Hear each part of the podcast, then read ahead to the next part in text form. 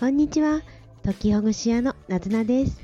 この番組はこれは役に立ちそうと思ったことや解決のヒントになりそうなこと暮らしの工夫をリスナーのみんなと共有する空間です。皆さんの工夫や質問お待ちしてます。はい。今日はあのあまり解きほぐされない話をします。いつもはこんなこと役に立ちそうって思ったことそういうことを話してるんですけど今日の話は役に立つのかな解決のヒントにもならないような気もするな なんですけどちょっとそうですねというのも今日8月15日は終戦記念日ですね。このことについて話そうかどうかどうしようかなと思ったんですがやはり少し話してみようと思います。私はですね、あまりその歴史のことなどにすごく詳しいというわけではないのですけれど、この夏休みなどを通じて戦争のね、体験をした人、うん、親戚にも会いましたし、もう亡くなってしまったおばあちゃんだったりとか、うん、いろんな親戚の人や地域の人が戦争の体験してくれたことを思い出すなぁなんていうふうに思いました。それでね、うん、いろいろそういう大変な思いをしたとか悲惨な、ね、体験をしたっていうことは聞いたりしてでじゃあね自分がどんなことできるんだろうなんていろいろ考えたりしました。そして実際にね、自分がどんな力があるのかななんていうふうにも子供の頃からどんなことができるかななんてねそう子供の頃から考えてきたけれどだけれど最近になって改めて思うんです。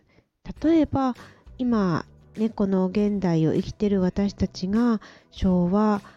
16年とか17年ぐらいに暮らしてたとしてそのね戦争が始まる。前の頃の時期とかですよね。その頃に暮らしてたとして何かこううーん戦争を反対することができたのかなって思ったりします。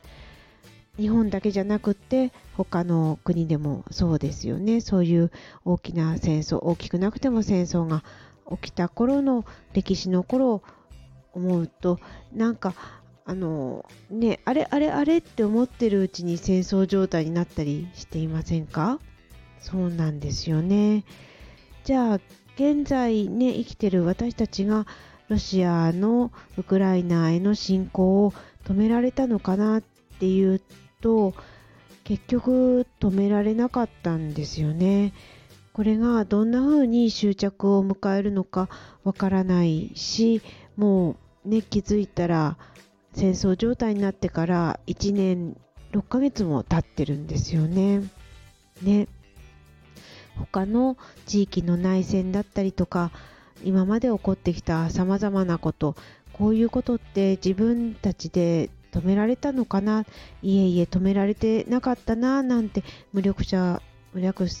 ここで噛んでしまいましたね無力さを感じてしまうんですけれどなんかねうん、だからじゃあどうしたらいいんだろうっていうところを考えるのは大事ですよね。うん、本当に今日は全然解きほぐされないラジオですね。ねででもねそうそう歴史を振り返ってこういうのってやっぱり良くないんだなって思うことは権力が一つの場所に集中することかなって私は思います。改めて権力って何だろうっていうふうに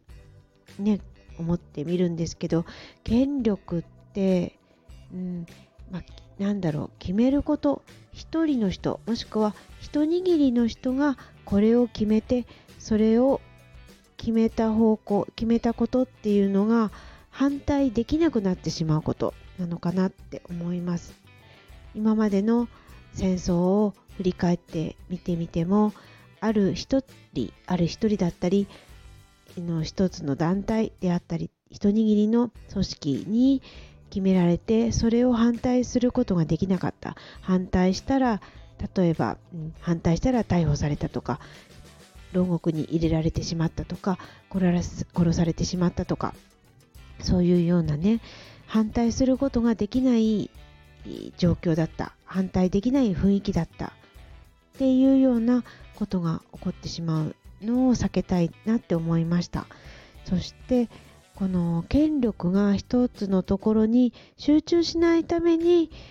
いろんなルールをねみんなが作ってきたんですよね。日本のそのね行政とかその司法のあの国家の在り方だと三権分立なんていう言葉をね習ったりしましたよね。一つのところに一つのところにこう権力がとどまらないようにするようにそれからそうですねあのいろんな政治的な役職に就いた場合に何期以上何年以上はあのやってはいけないっていうようなルールがある国も多いですよね。大統領は2期までとか1期までとか。でこういう何期までっていうような制限がついてるのって今までに一人の人が権力を持ってしまうとその人が暴走した時に止めることができなくなってしまうからだっていう多分ねそのためにルールはできてきたんでしょうけれどだけど権力を掌握した人はそのルール何年間までしかあの、ね、役職にとどまることができませんっていうことを廃止したりなくしたりしてきましたよね。それが今のロシアだったりとか中国のあり方なんですよね。そのリーダーがその国だったり世界をいい方向に導いてくれたらこれはもうヒーローなんですけれどだけど一人の人がある瞬間はヒーローであったとしてもそれがずっと続くとは限らないんですよね。これがなんだかね不思議なところではあるのですけれど。だから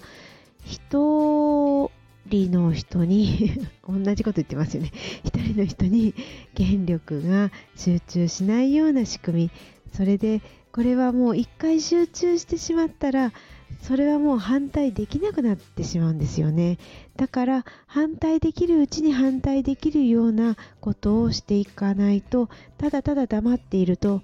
良くないんだなって思ったりするんです。私ができること本当にそれは大きなことではないけれどだけどみんながみんながねそのままでいいやって思っているとどんなことが思に起こってしまうのかわからないなっていうふうに思いました。いつもと違って解きほぐされないお話でした